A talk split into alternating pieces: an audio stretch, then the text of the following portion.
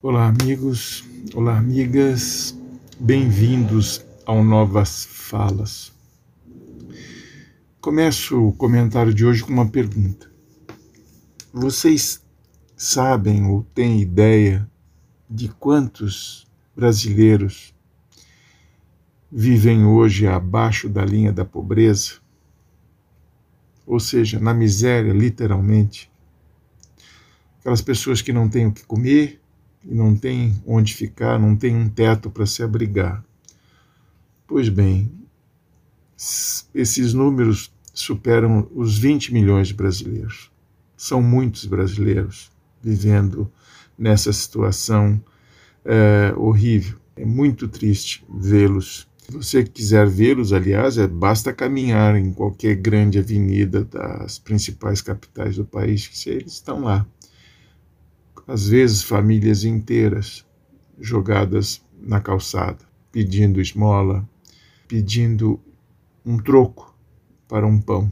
Essas pessoas sofrem porque, desde o, o fim do governo da presidente Dilma, foi vítima de um, de um golpe, de um impeachment arrumado, as políticas públicas simplesmente ou foram reduzidas a quase nada ou foram extintas. Do governo Temer para cá, incluindo esse do Bolsonaro, o povo ficou largado à própria sorte, sobretudo essa faixa mais vulnerável da nossa sociedade.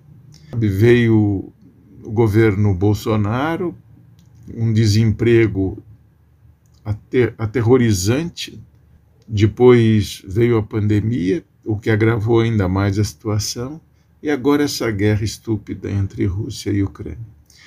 Essas pessoas, obviamente, não, não tiveram como se segurar e como se manter, e hoje, infelizmente, vivem de solidariedade de alguns, do exercício da, da empatia de, de muitas pessoas.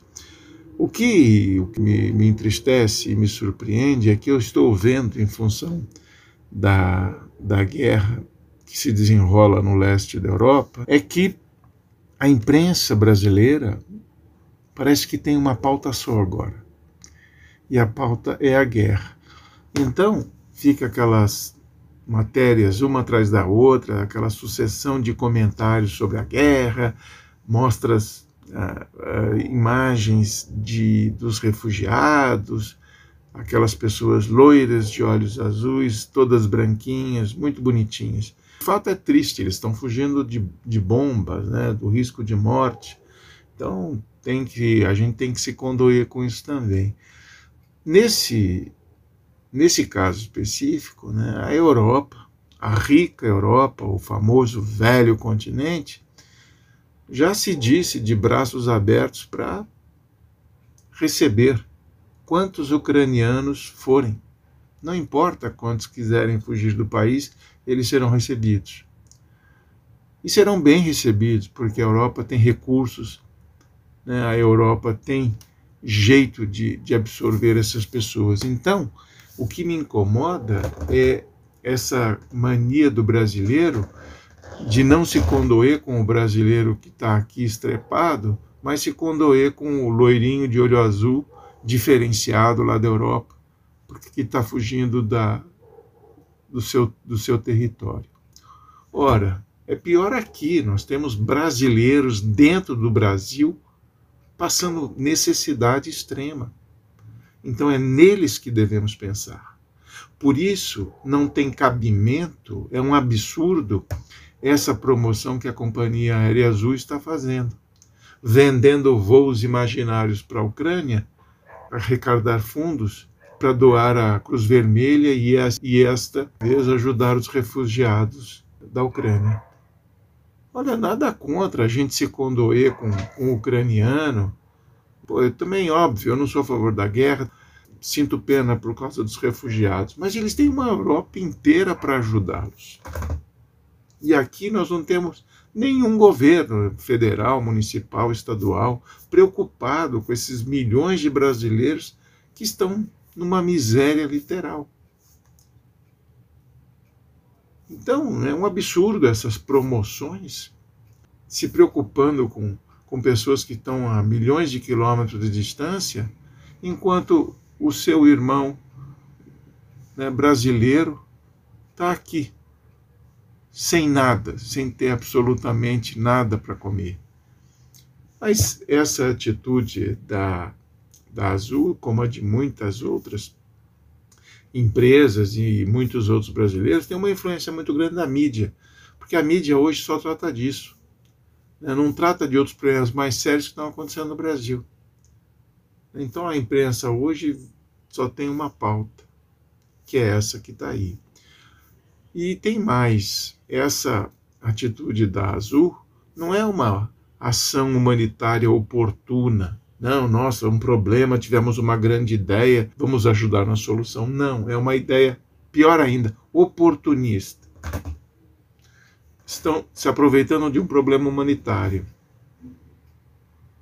apesar de distante.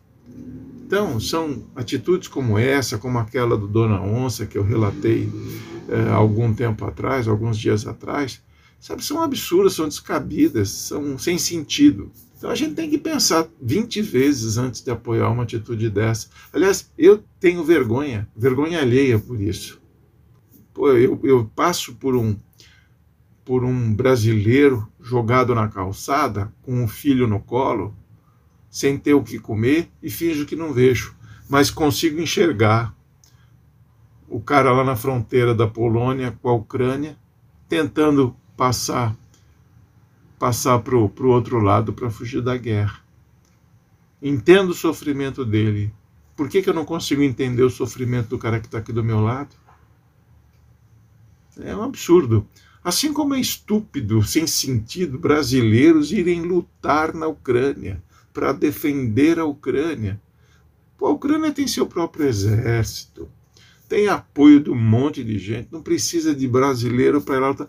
Pô, vai para Petrópolis, escavar aquelas terras para ver se acha brasileiros que foram tragados pela, pela lama. É para lá que esses caras têm que ir.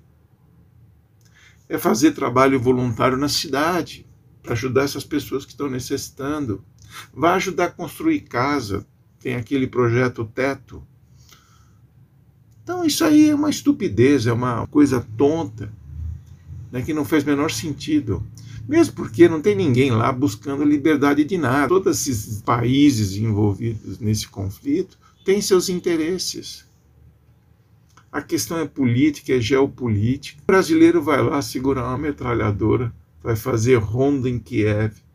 Para com isso. Eu tenho vergonha alheia sabe? Eu não, não consigo imaginar com tantos problemas que a gente tem aqui e o cara vai lá na, na Casa do Chapéu procurar apoiar a, a grande causa ucraniana.